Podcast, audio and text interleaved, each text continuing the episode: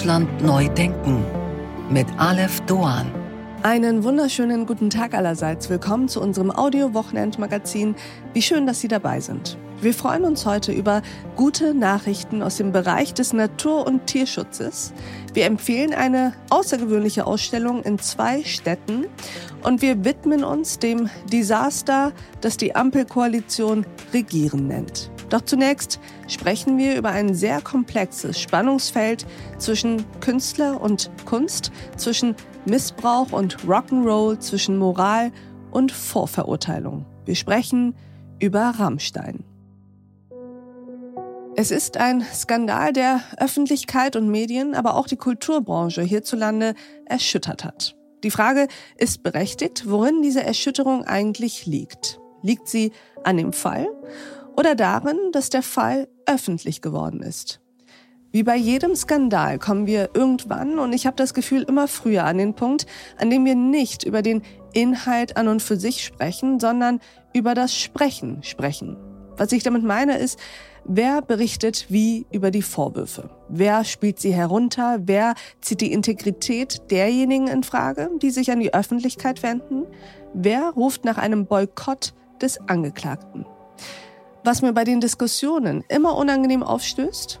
Menschen, die behaupten, man könne, ja man dürfe sich kein Urteil erlauben, solange nichts gerichtlich entschieden worden ist. Erst wenn Schuld oder Unschuld juristisch festgestellt wird, kann sich oder darf sich unser einer dazu verhalten. Ich halte das für eine absurde und den Zivilbürger in seiner Mündigkeit kleinhaltende Attitüde. Eine Gesellschaft hat das Recht, sich ein Bild zu machen und auch sich ein Urteil zu erlauben. Und zwar eins, das den Umgang miteinander betrifft. Wenn die Regeln des Umgangs nicht bloß Vorschriften einer konventionellen Höflichkeit sein sollen, müssen sie auf die Lehren von den Pflichten gegründet sein, die wir allen Arten von Menschen schuldig sind und wiederum von ihnen fordern können.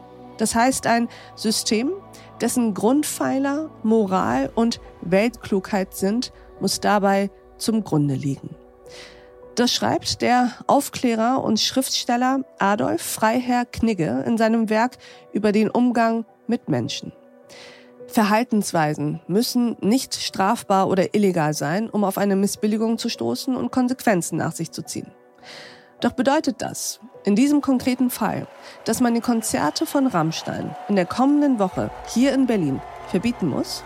Auf gar keinen Fall. Das wäre das Gegenteil einer mündigen Gesellschaft, die selbstbestimmt Entscheidungen trifft. Wie aber nun umgehen mit dem Künstler, der in Verruf geraten ist?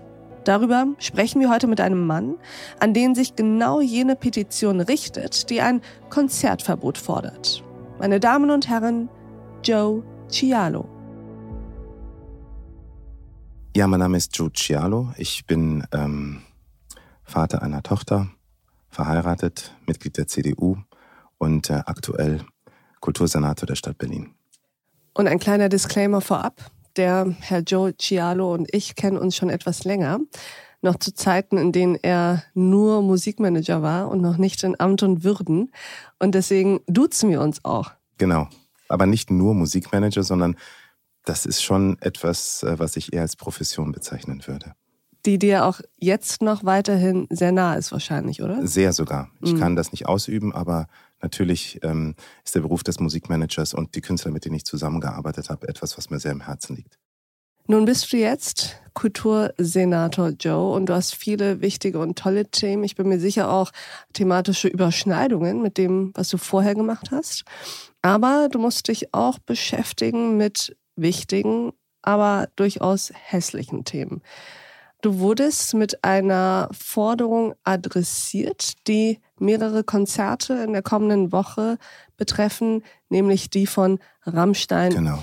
Lass uns mal einmal kurz umreißen, worum es eigentlich geht. Also gegen Rammstein gibt es ja diese heftigen Vorwürfe wegen Machtmissbrauch und mutmaßlich sexualisierten Übergriffen, vor allen Dingen oder in erster Linie des Frontmanns Till Lindemann. Da sollen in dessen Umfeld die Frauen systematisch ihm auf diesen Backstage-Partys zugeführt worden sein und die Vorwürfe lauten, dass sie alkoholisiert worden sind, zum Teil sogar unter Drogen gesetzt worden sind und dann zu sexuellen Handlungen gedrängt worden sind, was sie nicht wollten. Berliner Staatsanwaltschaft hat auch schon ein Verfahren eingeleitet. Nun kommt Rammstein nach Berlin und spielt im Berliner Olympiastadion. Und dieses Stadion gehört der Stadt Berlin. Und jetzt die Forderung, dass diese Konzerte verboten werden. Genau. Geht das, das sind, überhaupt? Das sind Forderungen, die natürlich ähm, an verschiedenen Stellen des Senates herangetragen werden. Die Frage, die sich natürlich immer stellt, ist, wo ist der juristische Hebel, um eine solche Forderung durchzusetzen? Und da sehe ich zurzeit keine. Hm. Hast du dich denn mit denjenigen, die diese Petition initiiert haben, mal auseinandergesetzt? Hast du dich mit denen getroffen und mit denen darüber gesprochen? Denn in dem Moment, wo man ja sagt, es gibt keine juristischen Hebel, müsste das Thema doch schon durch sein. Ich glaube, dass die Geschichte, die dahinter steckt, natürlich ähm, eine viel größere ist. Wir mhm. haben ja gesehen, dass dieses furchtbare Ereignis losgetreten wurde durch einen Post. Shelby Lynn hat von ihren Erlebnissen erzählt und ähm, das hat viele Menschen berührt, viele Menschen schockiert und gleichzeitig hat es aber auch eine unfassbare Welle losgetreten mhm. und viele Menschen, die davon oder die mit ihr sympathisiert haben, und sich auch natürlich in ihre Lage versetzt haben, haben zu Recht gefordert, dass man da was unternehmen müsse. Und Wobei ich sagen würde, es waren ja nicht nur jene, die sich in ihre Lage versetzt haben auf eine empathische Art und Weise, sondern es sind ja auch viele nach vorne gekommen, die Ähnliches berichtet haben und wo sehr, sehr viele Parallelen in den Erzählungen, was vorgefallen ist, vorgekommen sind und wo auch die entsprechenden Investigativjournalisten etc. sagen, die kannten sich nicht. Wir haben hier unterschiedliche Quellen und die erzählen viele ähnliche Geschichten. Genau, mhm. genau so ist es. Das ist ja in den ähm, Medien natürlich auch aufgenommen worden und auf allen unterschiedlichen Blättern, Magazinen, Plattformen, TV-Stationen entsprechend auch kommuniziert worden sodass ähm, die Menschen auch draußen sehr verunsichert waren. Also auch die, die Fans von der Band Rammstein waren, die, die Rammstein vielleicht auch nicht kannten, aber entsetzt über diese Taten waren. Und ähm, einherging natürlich auch eine Forderung, dieses Konzert abzusagen. Mhm. Du hast gerade gesagt, die Fans von Rammstein. Bist du eigentlich Fan von Rammstein? Also ich mag die Musik von Rammstein mhm. und ähm, ich mochte sie schon immer. Insofern kann man sich natürlich vorstellen, wenn man mit diesen Vorwürfen konfrontiert wird, dass es etwas ist, was einen jetzt erstmal nicht kalt lässt. Ja. Ähm, und da ist natürlich die Band Rammstein, das sind sechs unfassbare Musiker. Und im Laufe der Zeit, wo ich in der Musikindustrie unterwegs war, hatte ich natürlich die Möglichkeit, den einen oder anderen auch kennenzulernen. Und ähm, von der Kunstform, von der reinen Musikalität sind sie natürlich von dem, was sie in den letzten Dekaden geleistet haben, die größte Band Deutschlands, der größte Exporterfolg. Mhm. Und ich denke, wenn man ein Konzert von denen erlebt hat, kriegt man schon ein Gefühl davon, was für eine Urgewalt im Stadion oder auf den Bühnen passiert. Das ist schon krass. Kennst du auch Till Lindemann persönlich? Ja, ich habe äh, ihn einmal gesprochen, einmal kennengelernt vor vielen, vielen Jahren. Ich glaube, das war Anfang der 2000er. Wir trafen uns auf einer Feier, ähm, haben uns beim Austreten sind wir uns über den Weg gelaufen. Und ich war damals der Annahme, dass ähm, Rammstein eine rechte Band sei. Ja. Und äh, habe ihn dann auch direkt darauf angesprochen.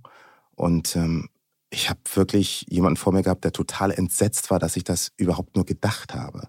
Was ein bisschen, finde ich, komisch ist, weil davon entsetzt zu sein, würde ja implizieren, dass man diesen Vorwurf nicht kennt. Und das ist ein extrem bekannter Vorwurf der ja eigentlich auch an Till Lindemann nicht vorbeigegangen sein könnte. Ich schildere nur meine Eindrücke, ja, ja. aber vielleicht ergibt sich da eine Gelegenheit, das mal zu klären. Ja. Ich kann nur eines sagen, dass er gesagt hat, nein, wir sind also eher umgekehrt. Und ähm, ich habe ihm das ehrlicherweise auch abgenommen. Hm. Und das war ein kurzes Gespräch, was wir hatten. Ich habe das damals als sehr nett und sympathisch empfunden.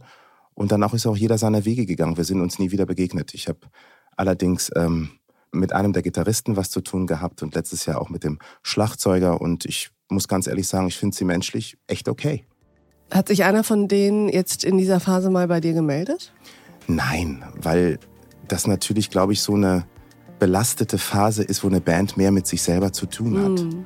Als ehemaliger Musikmanager kann ich mir schon denken, in was für einem Kosmos alle Beteiligten sich gerade bewegen. Und deswegen, nee, gab es nicht, nein. Und an dieser Stelle blenden wir uns aus. Diese Folge in voller Länge finden Sie auf thepioneer.de und in unserer Pioneer App. Probieren Sie es aus, hören Sie sich all unsere Podcasts an, lesen Sie all unsere Artikel und Newsletter, kommen Sie zu unseren Live-Events an Bord. Ich verspreche Ihnen, es lohnt sich. Bis dahin, auf sehr, sehr bald.